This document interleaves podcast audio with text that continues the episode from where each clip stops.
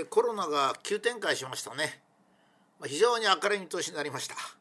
この明るいっていうのはですね人間何が明るいかというとですね方針が決まれば明るいんですよ。人間とウイルスなんていうのはもう何万年も一緒に暮らしてるわけですから、えー、今度の新型コロナウイルスにどういう注意をしてどうしたらいいかって分かればですねそれに全力を注いでまあダメならダメなんですよ。またダメになることも少なくなりますね。それは方針が決まりますからね。で大きなデータが3つ出てきましたね。それで今までのデータと比較して十分に考えるとよく分かりますね。まず第一に感染経路です。感染経路っていうか感染場所ですね。感染場所。まあ経路と言ってもいいんですけどいいんですけどね。感染場所。これが家がですね大体4分の122%飲食はですねまあ飲食が主だなんつってるのはどうも嘘くさいと。なんでかとデータが示さないからデータ示さないで言う時ってのは大体インチキなんですよ。飲食が5%ですたったの。だから飲食で感染するんじゃないんですよ。家で感染するんです。主にほとんど家で感染するんですね。ですから家で注意すりゃいいっていうことがまず分かったわけですよ。それから変な話ですけどこれ NHK 見てる人は変に思うと思うんですけどね。家でご飯を食べるなら外の飲食店に行った方が安全だってことなんですよね。それはあと数字っていうのはそういうものなんですよ。数字の方が先で先入観が後なんですね。先入観ともともとあっちゃいけないんです。まずそれが大きなことが一つ分かりました。それからもう一つはですね 立て続けにいろんなデータが出てきまして岐阜県が最近非常に多く感染しましてね。ついにあの、えー、うんと非常事態宣言なんかもすることになっちゃったわけですよ。ところが岐阜県はですね我々丁寧にマスクをしてる人としてない人の感染の状態を、えー、まあ7月頃からやっておりましてねそれで岐阜県でコロナに感染した人のほとんどがですねほとんど全部つってもいいんですけどマスクを割合厳重にかけてたってことなんですよ。これはね 私がマスク意味ないとか言ってるからとかそういうケチくさい話は僕ないんですね。もしもマスクの効果があれば私はすぐ自分の言ってることを変えます。それは科学者ですから。まあそれはもう大丈夫なんですね。それからもう一つは続けて出てきたのが大江戸線の運転手が、まあ、39名とかまあかなりの数いや30名から40名ぐらい集団で感染しましてね。で今大江戸線大江戸線って東京にある地下鉄ですけど これの運転が間引かれてるんですよ。運転手足りなくて。それの感染源が分かりましたね。これが水道の蛇口なんですよ。まあ水道の蛇口でみんな運転手がまあ勤務から帰ったり今から行くとかいう時に使う蛇口が決まってるんです。大体そういうもんですよ。職場にこう蛇口が並んでますからね。その蛇口から感染したんですよ。この2つは何を言ってるかって言ったら え、っと新型コロナウイルスっていうのは SARS がそうですけどその SARS の時には接触感染が主だということが分かってるわけですね。あのよくねこういうのマスクをね今まで頑張ってきた人がねあのその本当にこう心がないんですね。自分のメンツだけ考えてそんなこと言ったってコロナあマスク空気でも感染するよ。とそれは空気でも感染するんです。から我々が知りたいのは主に何で感染するかってことなんですね。えっ、ー、と、うん、新あ SARS の時にはあれ新型コロナなんですけどえっ、ー、とですねホテルにみんなコロナ患者もいて宿泊してもその時は感染しなかったんですよ。ところがあのコロナの患者さんがホテルからチェックアウトした後にそのベッドをメイクした人が他の部屋も掃除するわけですその掃除したところが全部映ったわけですね。ということはもちろんその掃除する人がですね部屋をメイクアップする人が使った雑巾とかそういうのがですね他の部屋にコロナウイルスを移したわけです。で空気中で生きてる期間時間は短いです。コロナっていうのはですね。だけども机の上とかノブとかトイレとかそういうとこの表面についてるやつが例えば今度は水道の線ですね。あの写真が出てましたけど鉄の線でしたよ。あのひねるやつね。ああいうんで感染するんですよ。だからどこを注意すればいいかって分かったわけです。だからもう一つはノルウェーでですね ノルウェーは80歳以上の人を優先して今接種してるんですけどもわずか3万人ぐらいの接種でですね3万人のワクチンってちょっとですからね日本全体やったら1億人も接種なきゃいけない。それでもう30名以上の死亡者が出ました。この3つはものすごく大きいですねデータとして。っていうのは一気に分かりました。どうしたらコロナにかからないかっていうのが。でどうすればいいかってことも分かりました。つまり家で感染するんですよ。当たり前ですよね。接触感染ですから家で感染します。家に入る時玄関のドアを開ける。ね。で家族の1人が感染したら他の家族が感染する。こういうわけですからね、まあ、平均して45人としますとね23人に蔓延してしまいますから。そして玄関で靴を脱ぐ。それで、えーと、なんかハンガーにかけたり。それから洗面所行って、えー、手を洗うと手を洗う時に、えー、蛇口に触りますからね。だからもちろん食べる時に箸は箸なんかがあのえー、っと家族ですからルーズですからね。取り箸を取っておいてもつい習慣で自分の箸で食べちゃうしそれからコップなんかも家族の飲んだコップでお茶を飲むったらちゃんとは洗いませんよ。飲食店はそんなことありませんね。箸もちゃんと洗ってるしそれから、えー、もちろん、えー、人の食べたものをまた回すなんてことはしませんからね。それから最近では入り口入る時にちゃんと手も消毒してそしてテーブルもテーブルごとに分かれてますからね。だから飲食店の方が感染してないってこれ当たり前で家って今まで言わなかったんでこの家って家庭って書いてないのがですねこの調査は独身も入ってるんですね。ですから家で感染するんですよ。だからまあそれですね。それからあのシーツとか枕カバーとかね。そういうんだってまあ家族ですから、まあ、子供が寝たところに子供感染してもあまり今度は大したことないんで子供が学校から感染して帰ってくる外から帰ってくる。それでそこのとこにまあ親もね疲れたら子供のところに寝たりしますよ。もちろんトイレ一緒ですね当たり前ですけどお風呂も一緒でしょ？だからもう家で感染するんですよ。これもはっきりしたと。よかったと。4倍以上ですからね。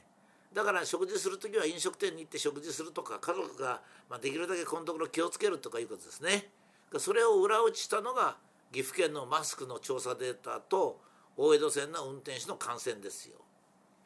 ですからもうとにかく私は前からそうしてたから今まで大丈夫だったかもしれないけどこの頃マスクマスク言われるんでね僕もついマスクなんかすると接触感染がおろそかになりますね。僕はあの外でトイレ行く時は必ずこの袖をこう伸ばして袖でこう開けるんですよ。それで全部そういうふうにして、まあ、もちろんエスカレーターの、えーとね、ボタンから何からそうやってます。エレベーターのボタンから。ところがこの前東京駅でエスカレーターに乗って僕はエスカレーターに乗っても絶対手すり触らないんですけども僕のとこに5人ぐらい一緒に乗ったんですけど2人がねこともあろうに手すりに触ってましたよ。手すりに触ったらねあの駅の手すりに触ったらですねもう50人60人と触りますからね。そのコロナウイルスが生きてる時に自分が触るわけですからイチコロなんですよ。だからああみんなマスクなんかしてるから接触感染忘れてんだなと思ってたんですね。それからノルウェーでワクチンで、まあ、3万人ぐらいで今30名です。どんどん増えてますけどね。死亡ですよこれは。80歳以上死亡です。ということはね 3, 万人で30名っつったらねすごい数なんですよ。ええー、100万人で100人でしょ？1000万人で1000人日本1億人ですからね、えー、みんなであみんなやったらワクチンで立ちどころにあの1万人死んじゃうってことですから。あもっと多いかな？3万人でだから1億人で要するに3万 ,3 万人で30名でしょ？それで100万人であ10万人で3万人で30名。10万人で100名。100万人で1,000名。あ1,000万人で1万人。あ10万人ですよ。大変ですよ。ワクチンで10万人死んじゃったらね。今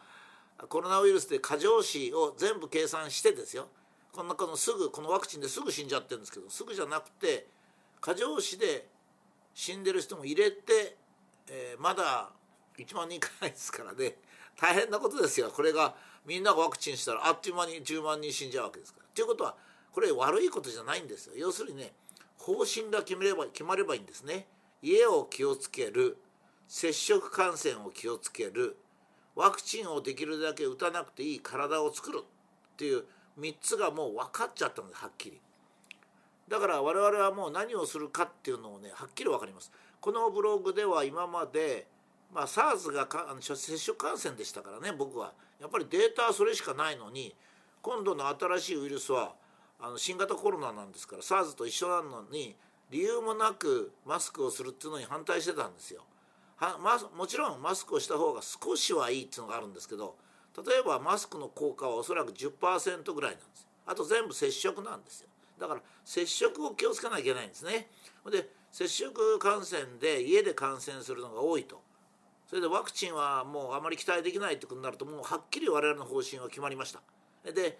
このブログをもう一回全部見返してもらいますとあっちこっちに書いてあるんですけど見にくいでしょうからこの際はもう急展開したんですからね。この際何に気をつければ我々はコロナにかからないか。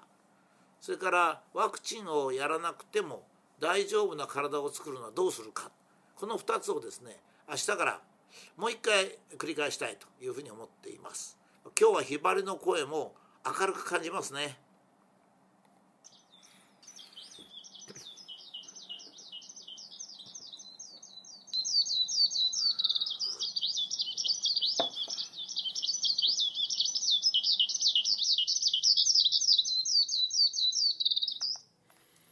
ーと、今日はちょっとあの別のところをお借りして、えー、録音しておりますのでもしかすると時々あの別の音が入るかもしれませんがそれはご好意で借りておりますので、え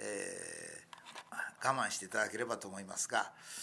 えー、実はですね、えーと、昨日はコロナが非常に大きく変化変化したっていうか展開があったということをお話をいたしました。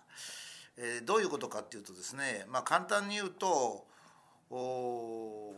今まで外でコロナが感染するというふうに考えてたものが、えーまあ、都知事あたりが必死で隠していた、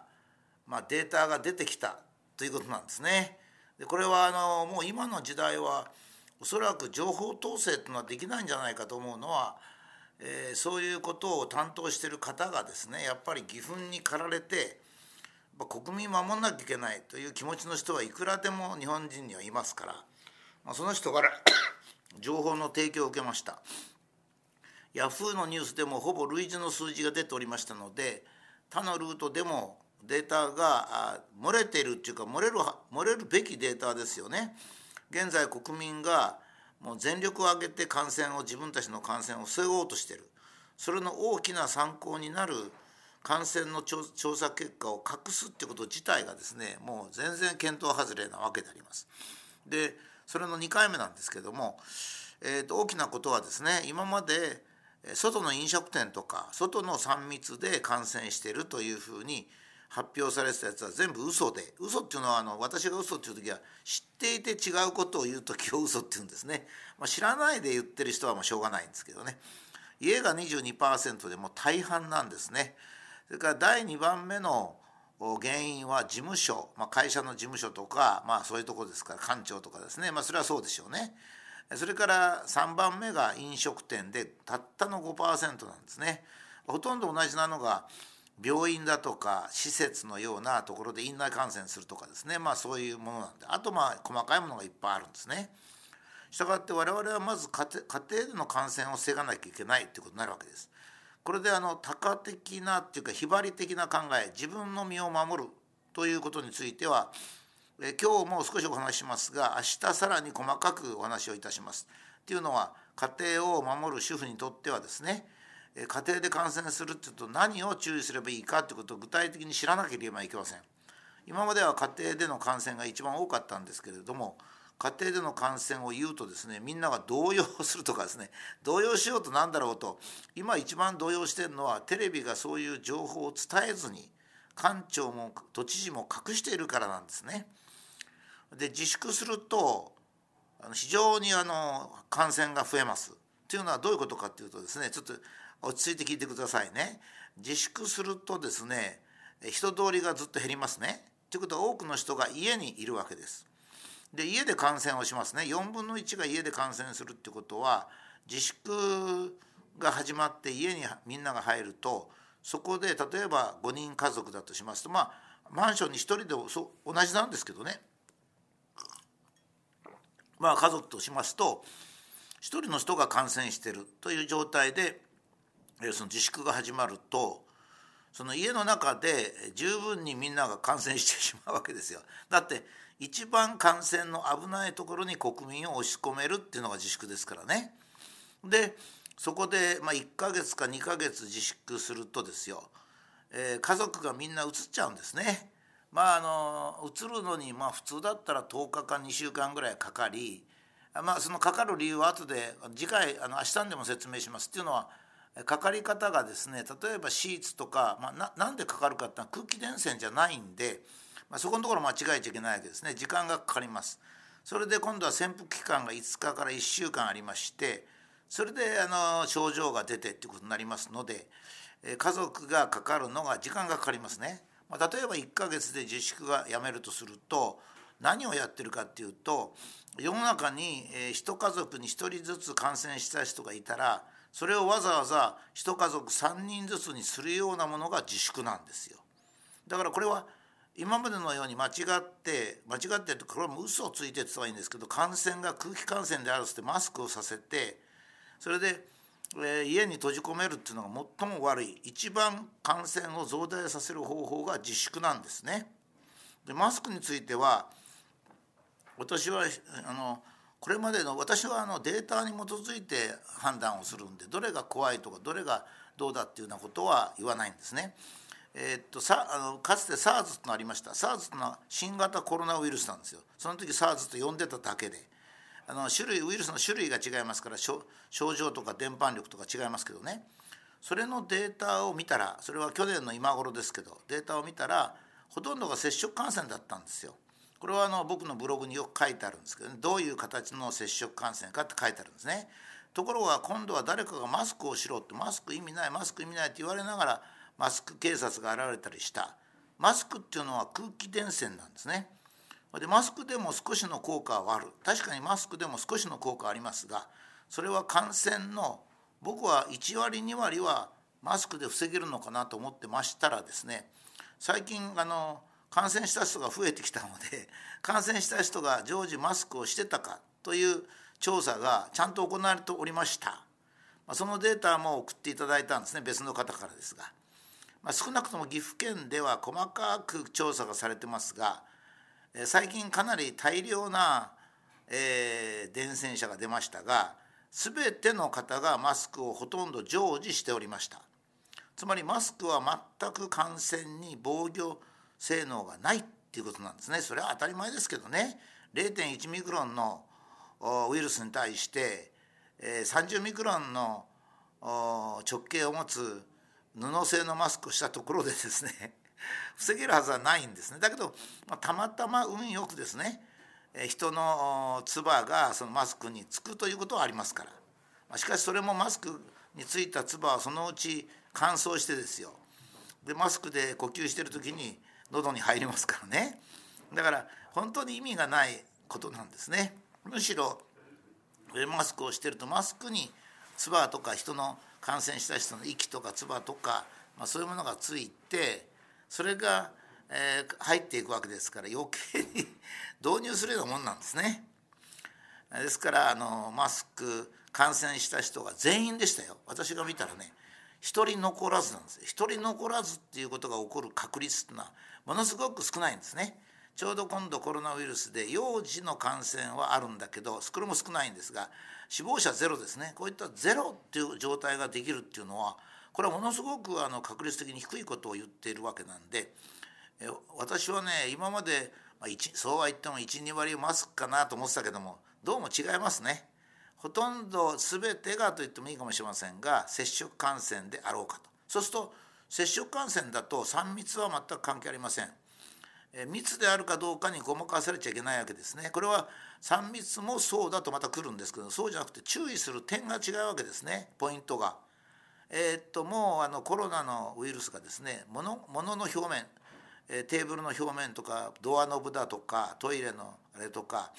それから家庭ですとあのシーツとか枕カバーとかまあ、そういったものですねそれから、まあ、家族ですから、えー、兄弟の飲んだコップで他の兄弟が飲むとか まあそういうことは頻繁に行われますから、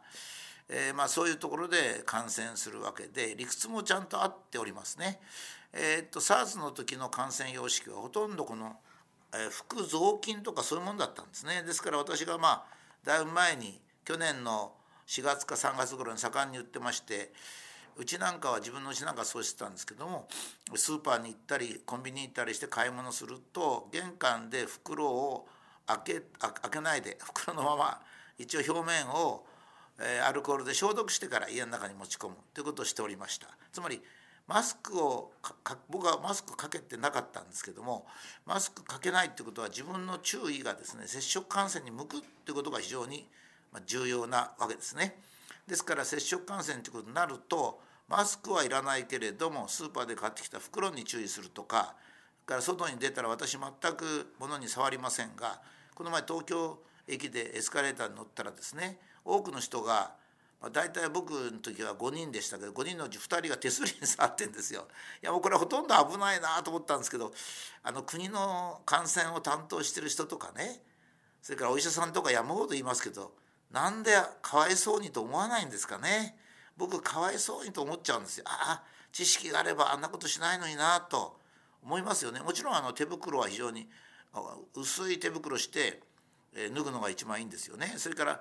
あまりにひどく汚染されたなと思う時は外から来た時にやっぱりちょっと服はあまり寝室とかそういうとこに持ち込まないもちろん洋服のにもつきますからねこれはあの原発の時の汚染した物質と全く同じですね。でこういうことをもしかしたら感染学者とか医者がご存じないっていう可能性もないじゃないんですよ。つまり我々医者っていうのはですね文化系みたいな頭の人が多くて理科系みたいな頭の人は少ないんですねですから私なんかはまあ典型的な理科系の頭なんで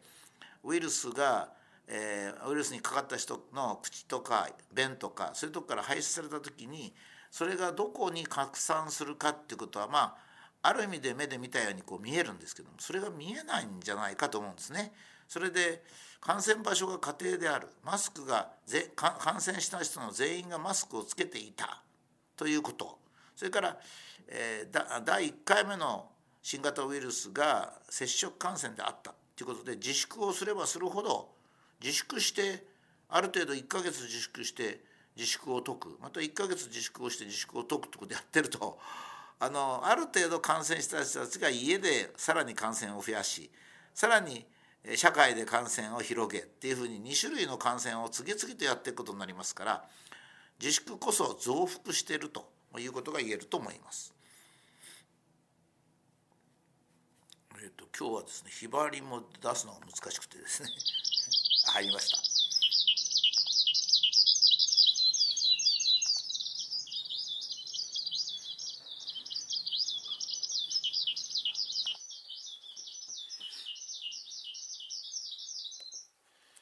えっ、とあのコロナの急展開ですねつまり今までモヤモヤしてなんか分かりにくいなっていうところが一気に霧が晴れたわけですね。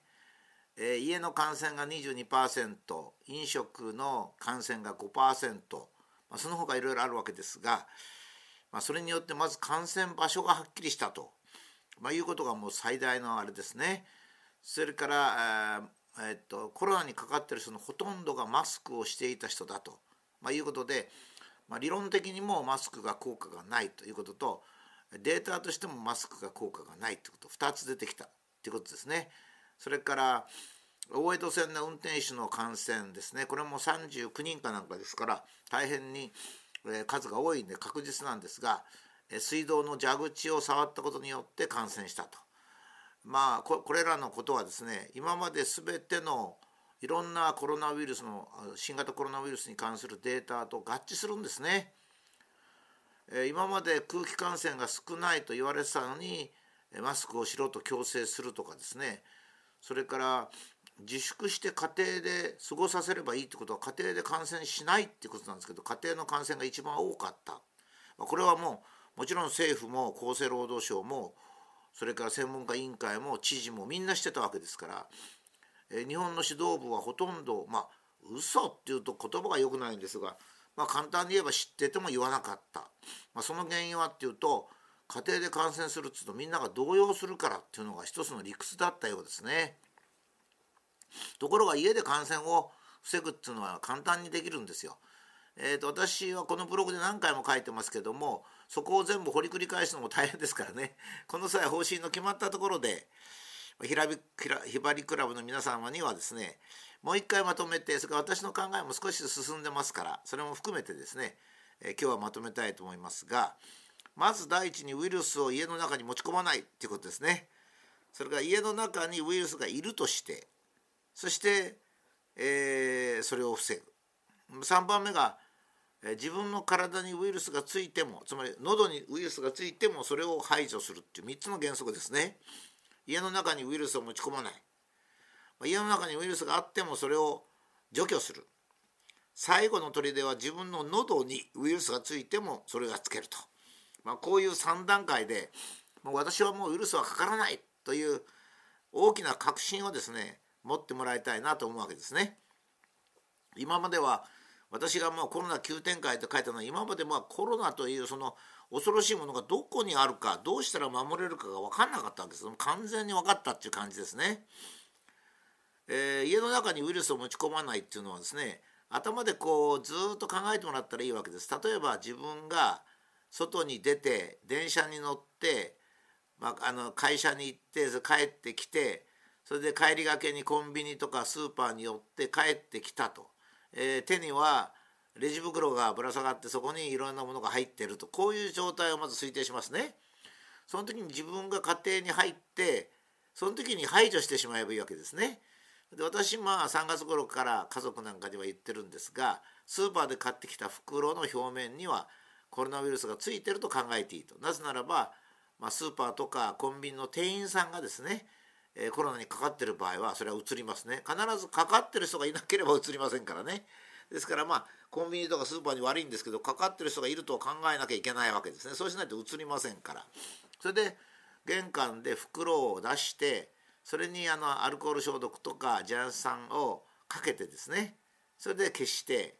あのしばらくちょっと5分ぐらいかぐらい置いてそしてそれを台所に持っていく。もしくは着物でもそうですね、えー、どっかで買った服とかそういうのも表面にコロナウイルスがついてるかもしれません。店員が、えー、かかってる可能性がもちろんあるわけですからいつでも外の人はかかってると思わなきゃいけないですね。それから電車の中で誰かがコロナウイルスを出すかもしれませんから喉にもついていると思わなきゃいけないですね。そうすると家の中に入ってまずあの袋を開けて消毒してそれで玄関にちょっと余裕のある人はそこにハンガーかけといてそこに上着を脱いで上着をシュッシュッシュッってやってつまりあの身についてるわけですからね。そして自分の喉をうがいして手をよく洗ってそれで今に入ってお茶を飲むとそうすると一応自分の体っていうのはコロナの入ってついてない状態で家の中に入ることができるこういうことですね。まあ、特に気をつけなきゃならないのは私スーパーの袋とかそういうものだと思うんですね。スーパーの中で3密を避けたって関係ないんですよ。いくら3密避けようと自分の体にはついてきますからね。これはあの、えっと、家の中に誰もいないマンションに住んでる人でも風呂風呂上がりで寒い思いしたら風邪ひくんですよ。つまり風邪っていうのは誰かからうつってかかるものもありますけどね。それともう一つそれはクラスターとか言って、まあ、みんなが騒いでるんですけどそうじゃないんですよねそれもあるとそれからうようよしてんですよ近くにだから例えば職場に行ったら職場の空気の中にはウイルスがいるんですよねですからまあ誰が全員がマスクしててもそれは無駄なんですね。無駄じゃないけども少しはね。それから今度は家の中で接触感染しないようにする。一番あのあれなのは例えば食事する時のコップを家族で共有するとか箸を直箸にするとか、まあ、そういうのが一番問題でしょうね。だから飲食店が5%しかなくて家で感染するのが22%もあるっていうのは飲食はですね 飲食店に入ったら厳密なんですよ。入り口でまず手をしますね。消毒します。それからテーブルは大体別々ですよ。よほどのとこでない限り。そこで食べると。もちろんその空気の中とか喋るところから、えー、いろいろコロナウイルスが入ってきますけどそれはまあまあ普通に入ってくるわけですね。だから直接的な接触感染というのはないわけですね。まあ一番危ないのはトイレの飲食店のトイレのノブでしょうね。だからこれをまあできるだけ触らないようにするってことはあるかもしれません。だけどあの家ですとねシーツでしょ？毛布枕カバー机の表面とかそれから食事するとこの表面ですね。それから窓を開けるためにはどうしても鍵とかそういうのに接しますからね、まあ、自分一人の時は一人でお住みの時は一回きれいに消毒すればいいでしょうね。でご家族がいる時はご家族が出入りする時にはやっぱりちょっとそこのとこ必要でしょうね。私のうちなんかも結構人が泊まるんで、まあ、この前も全部全ての枕カバーシーツ毛布を洗濯しました。一回洗濯したら洗剤がありますからほとんど消えますね。大体、えー、っとデータを見ますとね、えー、そのそういう無機物っていうか生物じゃないものですね。人間の体とかそういうんじゃなくてえー、っとそういうシーツとか机の上とかっていうのは大体ウイルスは5日から15日ぐらいは生きてるようですので、まあ、15日生きてるものは少ないんですけどまあ5日ぐらいと考えて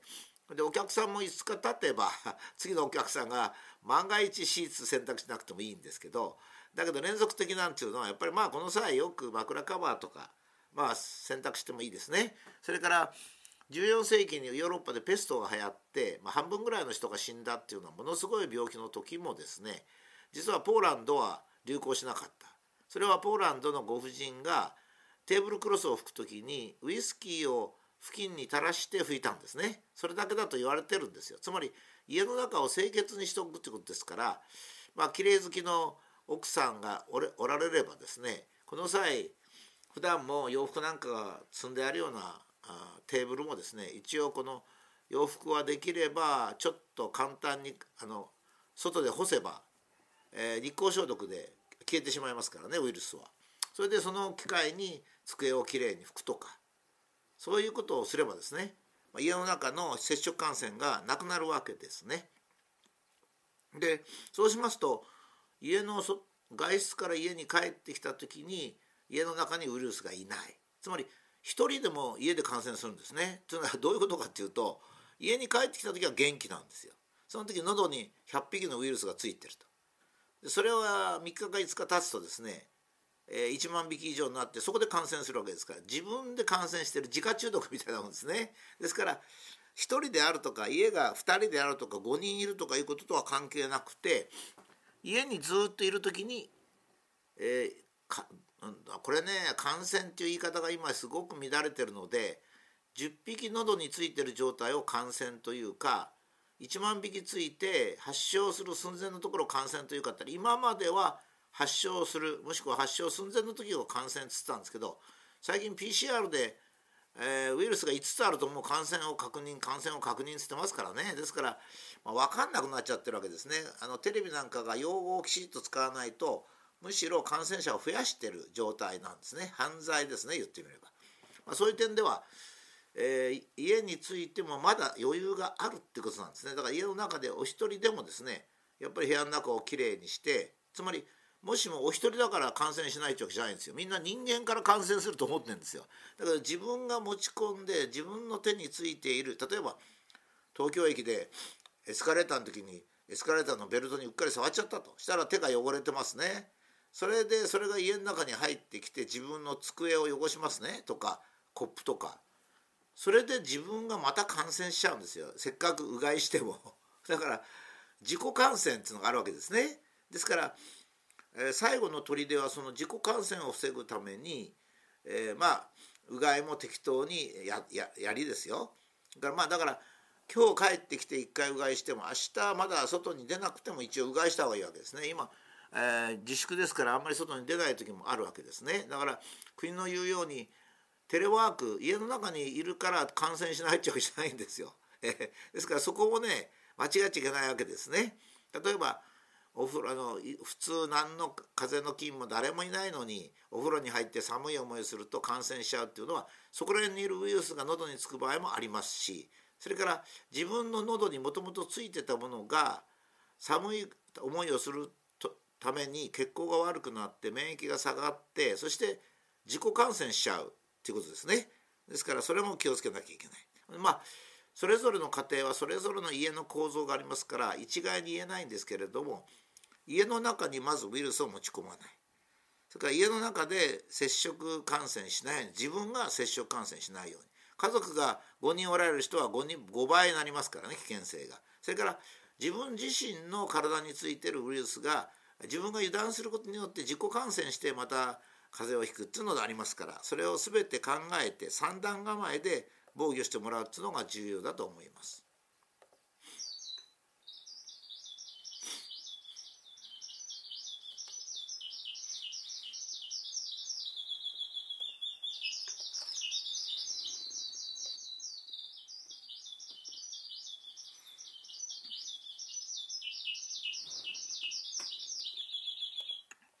えーとまあ、あのコロナが急展開して方向がはっきり見えたと、まあ、いうことで、まあ、大変に嬉しく思いまして、えー、これで3回目なんで3回目か4回目なんですけども、えー、次々と新しく分かったことでもうはっきりしましたからね。向こうの方まで透明に見えます。それから WHO もですね私あの WHO に反するっつって随分あのテレビとか、えー、ブログを消されてるんですけどどこは反してるんですかね。だって昨日 WHO の声明ですとほとんど私が言ってたことですよ。まあワクチン打つ時に強制的にするなとかですねそれからワクチンに副作用があることを十分に知らせろとかですねそういうことでワクチンについて今まで WHO はなんか強制的にさせる方を支持しているように、えー、見えますけれどもちゃんと WHO のステートメントを見ればですねえー、っと私が言ってることは非常に WHO に近いんですね。ところがこの日本語が分かる人が私のブログを消してるとこ見ると本当に YouTube のあの監査員っていうのはその WHO のステートメント読んでるんですかね 武田が憎いとかなんかそういうことなんじゃないかと、まあ、邪推してしまいますよね。ところで、まあ、コロナ急展開しましてそれで、えー、家が一番感染が多いということが分かったと。それからあ空気感染よりか接触感染が多いということが分かったと。だからとにかく家庭を守るんだっていうのがまず家を守るんだっていうことですね、まあ、それにはシーツの洗濯が必要なんだ。枕カバーの洗濯も必要なんだ。今までと全然方向性が違いますからね。机の上もよくアルコール消毒した染みわせた布で拭くんだということなんですが今日はちょっと多価的な内容で自粛増幅という話をします。えーと自粛してですね国民を家に置いとけば感染が防げるだろうというのは当初から私が言ってるように3密なんていう間違った考えでいくとですね変なことになっちゃうよって言ってたわけですね。つまり家が感染が一番多いんですよ。その家に閉じ込めるのが国民を閉じ込めるのが自粛なんですよ。ということはどういうことかっていうと家の感染が最も多いんだから自粛させるということは危険な場所に国民を追い込んでるってことなんですよね。実に滑稽ですよね。感染がを防止するために国民を家に閉じ込めますと。家での感染が一番多いのに家にかんあの押し込めますと。それで飲食店は一番安全なのに一番ってことないけどかなり安全なのに飲食店に閉じ込めますと。こういうわけであじゃそこを禁止します逆ですよね。まあ、これは私のデータじゃないんですけどヤフーかなんかでちらっと見たんでまだ出店がよく分かってないんですがいわゆるその飲み屋さんとかそれからクラブとかホストクラブとかそういうのをですねたった0.2ですよ。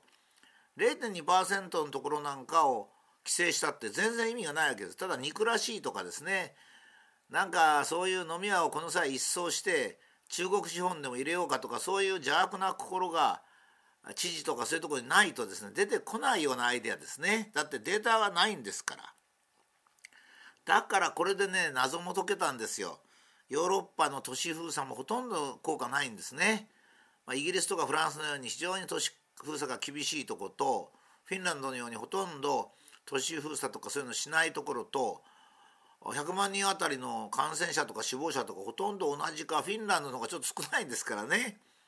日本でもそうですよあの綿密にこうグラフを書いてみると3月4月のじあの年あの日本での自粛も効果がなかったんですよ。8月あたりのじあの効果がなかったんですよ自粛も。それは何でかったら家庭が一番感染するんだったらねそれは少しは減りますよもちろん自粛したら人は行動しませんからねだけどねあの北海道大学の先生だったかなよく NHK がそれに乗っかってやってましたよ。えっとあの8割自粛とか言ってね8割おじさんとか言ってましたが8割の接触を減らすためには56%控えればいいんですからね事情なんですから 勉強してないなって感じなんですけどね感染学者っていうのは まあそんなことはまあどうでもいいんですよ。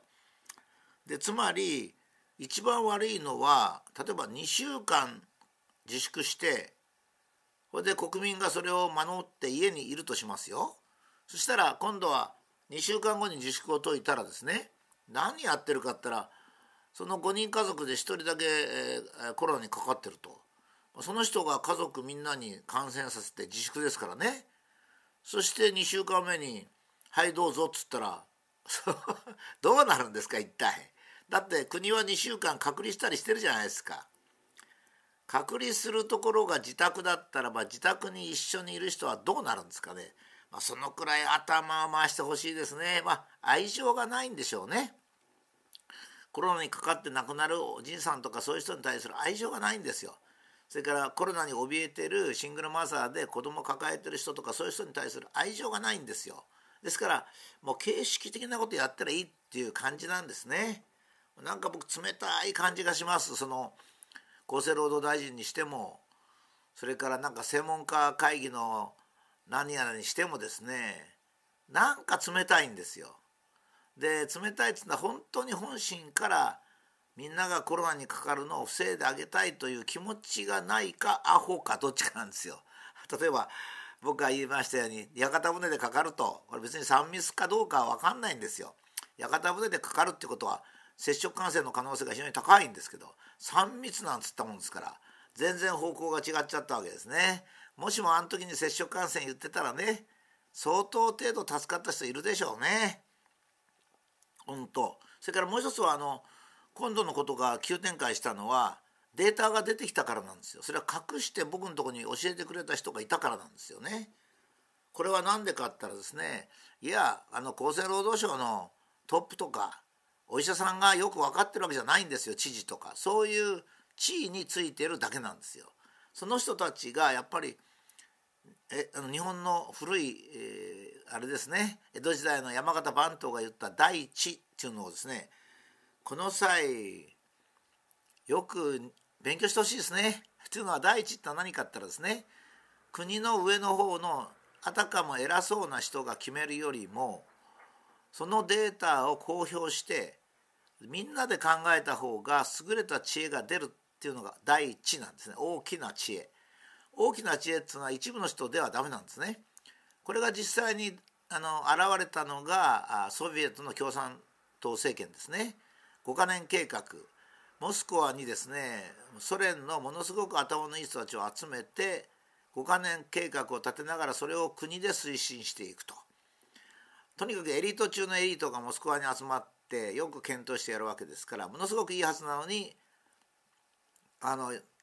50年ぐらい経ってみたらまあこれは東ヨーロッパも入れてたから40年から45年経ってみたらですね経済状態はひどい社会もひどいという状態になっちゃったわけですね。これまさに山形番頭の言う第一を知らなかったからっていうことですね。必ず多くの人たちが考えた方が少数のエリートが考えるよりもいい考えに至るということなんです。ですから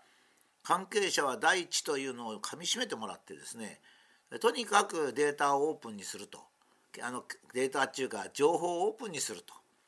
NHK の人にもお願いしたいんですが片方のデータだけじゃなくていろんなデータを国民に提供して国民から受信料を頂いてる恩に報いると。やっぱ NHK の人も第一という言葉をよく勉強してほしいですね。そしたら、えー、自粛増幅自粛した方が患者が増えるんだと。いうことも分かるしそれから家庭で食事するよりか飲食店で食事する方が安全だと。いうことも分かると。今まで、まあ、嘘をついてたとは言わないんですが多分愛情が欠けてて頭の回転が鈍かったんでしょうね。だから逆逆と対策を取ってきた。せっかく日本は感染者が少なくて抑え込めるのにもかかわらず増やす感染を増やす方向の政策を取ってたらダメですよね。ちょうどね3月4月自粛してしばらく休んで患者さんを世の中に出してで今度もう一回、えー、感染させて今度はまた感染したしてきたって8月に自粛してでまたそれも解放してまた世の中にあのウイルスをばらまいてそしてまた今度は1月に家庭に返してまた培養すると。家庭培養家庭培養を続けてんですからね。なんちゅうか悲しいですよね本当だからもう少し冷静にそんな先入観とかそういうんじゃなくてですね。飲食店で感染してるに決まってんじゃないかなんてそんなような態度そういう傲慢な態度は科学じゃいけないんですよ。私もねその最近その家で感染が22%っていうこととそれから大江戸線の運転手の感染の状態を見てそれからマスクをかけた人の感染状況も見てああなるほどなと思ったわけですなるほどなと思ったのには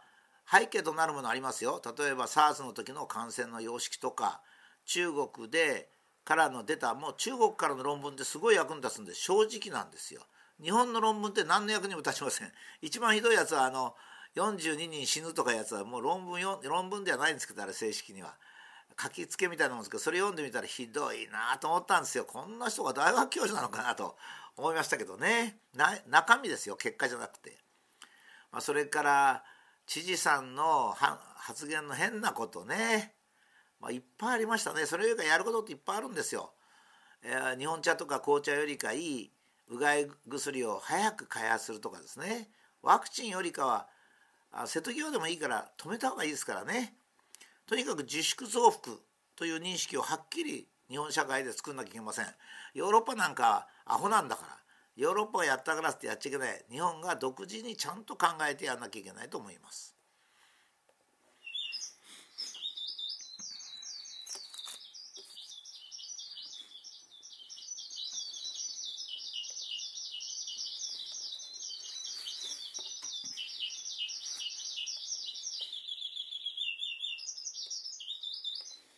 えー、今日なんかマスクをつけなかった受験生にですね、えー、大学が注意して聞かないのでまあとうとう追い詰めちゃったっていうのは話題が出てましたけどもまあ確かに受験生が神経質になってるところを見ると、えー、まあマスクを本来つけなくてもよくてもですねえー、まあみんながこういうヒステリー状態の時はあ、まあ、ヒステリーの感情にも配慮してあげる必要があるというふうには思いますが一方ではやっぱり正しいことは正しいんだっつって頑張るっていうそういうこのまあ男性にそういうの多いんですけどそういう気持ちも理解してあげる必要があると思うんですね。実はマスクは逆効果を示しているようなんですね。まあ、それはあの素人の人っていうかまあ普通の人でも理屈をきちっと聞けば分かると思うんですけどもまず第一に科学的っていうか理論的にはほとんど無駄なんですね。え無意味っていうかそれは当たり非常に当たり前のことで誰でも分かる理屈なんですが、えー、ウイルスの大きさ0.1ミクロンぐらいですからそれで大体布マスクとかそういったマスクはそれのまあ大体100倍から1,000倍ぐらいの大きな穴が開いてるわけですね。ですから私がいつも言うように、えー、外から蚊が入ってくるのは嫌だという主婦がですね、えー、大体10センチ角ぐらい開いているえー、網戸をつけてもですね皮スースー入ってくると まあいうことですね。まあ、そのうちドジな皮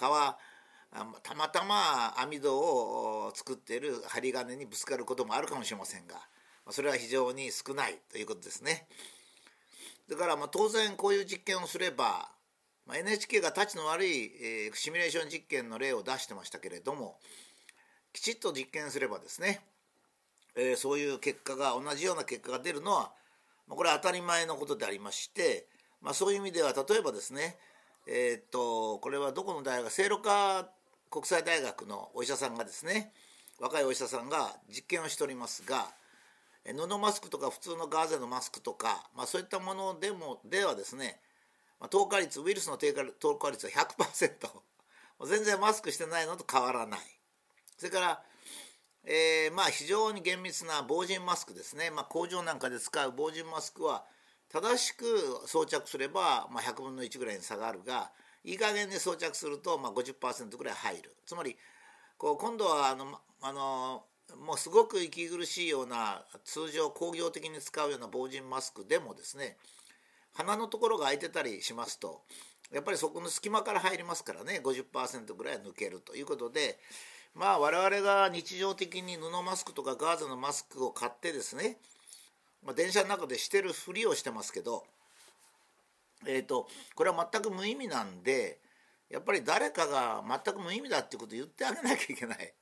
まあ、裸の王様みたいなもんでもう全員がしなければ気が済まないようになってますね。で科学的にはもちろんその大きさの意味で無意味なんですがだけどですね唾が飛んできた時にその唾がでマスクをしてなかったら唾が直接口の中に入るけどもマスクをしてればマスクで防がれるというふうに錯覚してる人が多いんですよ。これは実は逆なんですね。例えば、まあ、電車の中でマスクをしてて、まあ、突然隣の人がゴーンって咳するとそうするとその飛沫がまああれも大体8メートルぐらい飛ぶって言われてますかね、まあ、そのぐらい飛びますので当然自分の顔面にも来るわけですね。でところがあのマスクをしてなければ、まあ、そこでティッシュででも拭けばですねあの例えばアルコール製のフィあのティッシュっていうかで拭けばもうそこで取れちゃうんですけど、えー、マスクをしてますとね唾のついたあのウイルスの入っている唾の飛沫がですね、えー、あのマスクについちゃうんですよね。もう当然つくから防げるわけです。ところがその後全然呼吸でもしないとかそのマスクをすぐそこで捨てればベースなんですけどもしもそのままマスクをしてますとねえーと、だんだんすぐ、まあ、かなり早い時期に、え、水分は飛んでしまいますからそうするとウイルスだけになりますね。そうすると自分が息した時に自分の肺の中に入ります。つまりマスクをすればするほど、えー、コロナにかかりやすくなるっていうことなんですね。ですからあのマスクをしてる人見たら「あなたマスクしない方がいいですよみんなのためにマスクしない方がいいですよ」というふうに逆にアドバイスしてあげた方がいいでしょうね。えー、つまり大きさから言っても無意味実験も無意味それから唾あの唾の中にウイルスが入ってる場合は唾がすぐウイルスの表面で乾燥してしまいますからそれがあの入るということですね。それでもう一つは岐阜県のですねデータを 本当は実は自治体でですね最近はまあ私はあのお茶をいつも用意してあって私は大体昔からあの口の中が乾燥すると咳が出るんですがえすぐお茶を飲むようにしておりまして喉についているウイルスも洗い流してるつもりでありますけどね。えー、っとあの岐阜県でですね、まあ、岐阜県でもどこでも東京都でもそうなんですけども、えー、っと保健所が調査してる時はですねマスクしてるかどうかもしてたかどうかも患者さんについては調査してるんですよ。ところがとにかく隠せ隠せでね隠してるもんですから出てこないんですがえー、岐阜県についてはちょっと知り合いがですね調べてくれまして最近特に岐阜県はマスクしてる人が多いもんですからですね調査をしたところ、えー、感染してるほとんど100%の人がマスクしてるんですよ。それもかなり厳重にマスクして家庭でもマスクしてるっていう人も結構多いんですね。ほと全部が感染した人の全部僕がずらーっと見たところではデータをよこしてくれたんでずらーっと見た時は全員感染した人が全員マスクしてました。感染した人が全員マスクをしてるってことははっきりとマスクがコロナを防ぐことができないってことです。これはですね僕がいつも引用する2020年3月12日の東京都医師会のステートメントの中にですねマスクというのは感染を防止するのには役に立たないと、まあ、コロナにかかった人が周囲にあの菌をまき散らさないようにするには一定の効果があるというふうに書いてありますがまあ、こういったその医学的なきちっとした考察がですね、えーと、世の中では消えてしまってまさになんか集団リンチのようにですね、えー、マスクをしないやつは何だっていうことを言うっていうことが出てそういう人が出てきたっていうのが僕はちょっと悲しいんですよね。科学的にも無意味。から実績も無意味。実績のうち実験も無意味と言ってて実際の岐阜県の感染者もとにかくマスクしたら感染しないんだったらですね感染はやっぱ止まりますよ。自粛なんかしなくたって。マスクすりゃいいんですから。だけどこれだけ感染者が減らないっていうのはですねやっぱりマスクには防御機構がない。っっていうことなんですね。ですからその防御機構のないものを使ってもいけないし、まあ、さらに僕は、えーと、飛沫で感染する比率が低いと思ってるので、まあ、そういう意味でもマスクをするとやっぱり接触感染がおろそかになって私が目撃した例では、まあ、東京都のエスカレーターのベルトのとこに手当ててる人もいたし平気であのどっかあちこち触ってる人もいるし家の中なんかもえー、唾液のついたあ そのシーツとか枕カバーをあまり変えずにですね 寝てる人もいるようだしそれから机の上をまあ、えー、ペストが流行った時にはポーランドの、えー、ご婦人はテーブルクロスをアルコールのウイスキーをしませたもので拭いてたわけですがそれで感染を防止したんですけど、まあ、そういうこともあんまりしないで、えー、食卓のテーブルの上もほとんど拭かな拭かないっていうか布水で拭いてもダメなんですよねやっぱり殺菌剤をちょっとまあジャイアンツ酸が一番いいと思うんですけどジャイアンツ酸で拭くというのが一番いいと思うんですね。まあ、ジャイアンツ酸は変なところの利権があってアルコールじゃなくてダメだジャイアンツ酸はダメだとかジャイアンツ酸とジャイアンツ酸ソーダは違うんだとか科学的に無茶苦茶なことを言う人が突如増えてですね、まあ、僕なんかもバッシング受けたんですけど、まあ、学問的には全く無意味なことを言ってきたんですけどまあああいう人たちはもうしょうがないんですよ利権派だからね。だからそういうジャイアンツさんで拭くと、まあ、あのジャンツさんというかジャイアンツさんソーダっていうかどうせプラスイオンが必要ですからね、えー、ソーダであるカルカルシウムであれまあカルシウムってこと普通ないんですけどソーダなんですけども、えー、そういうものがなきゃいけないんですが、まあ、そういうことを科学的な知識をご存じない人かもしくは利権派でそれで騙そうっていう人がこのせっかくいい消毒薬だったジャン酸ソーダもしくはジャン酸をですね使えなくしちゃったっていうのは非常に大きな問題でした。おそらくこれによってかなり日本の感染を増やしたと思うんですけどねやっぱり調べもしない何もしない一人一人が意識をあの責任も持たないで集団リンチのように自分の何て言うんでしょうかねちょっとこの頃そういうところありましてねこうイライラすることを他人を非難することによって解消するっていうのは風潮はあんまり良くないですね。まあ、日本人はそういうことは今までなかったんですけどね。えー、それであのまあ、マスクについては非常にそれでまた感情的になりやすいものなんですよ。人間っていうのはあの感情的になりやすいものがあって感情的になりやすいっていうのはですねうすうす自分が間違ってるかもしれないなと思うことを主張する時はやっぱ人間はやっぱり割合とこう善意のものですからねちょっと引け目があって感情的になるっていうのが普通なんです。例えばあの今ではいいのはですね PCR 検査で陽性の人をあのテレビでは感染を確認したっつってんです。感染したと言わないんですね。感染を確認した。これもやっぱりそうなんですね。心理的には感染したとちょっと言うのに多少躊躇しちゃうんですよ。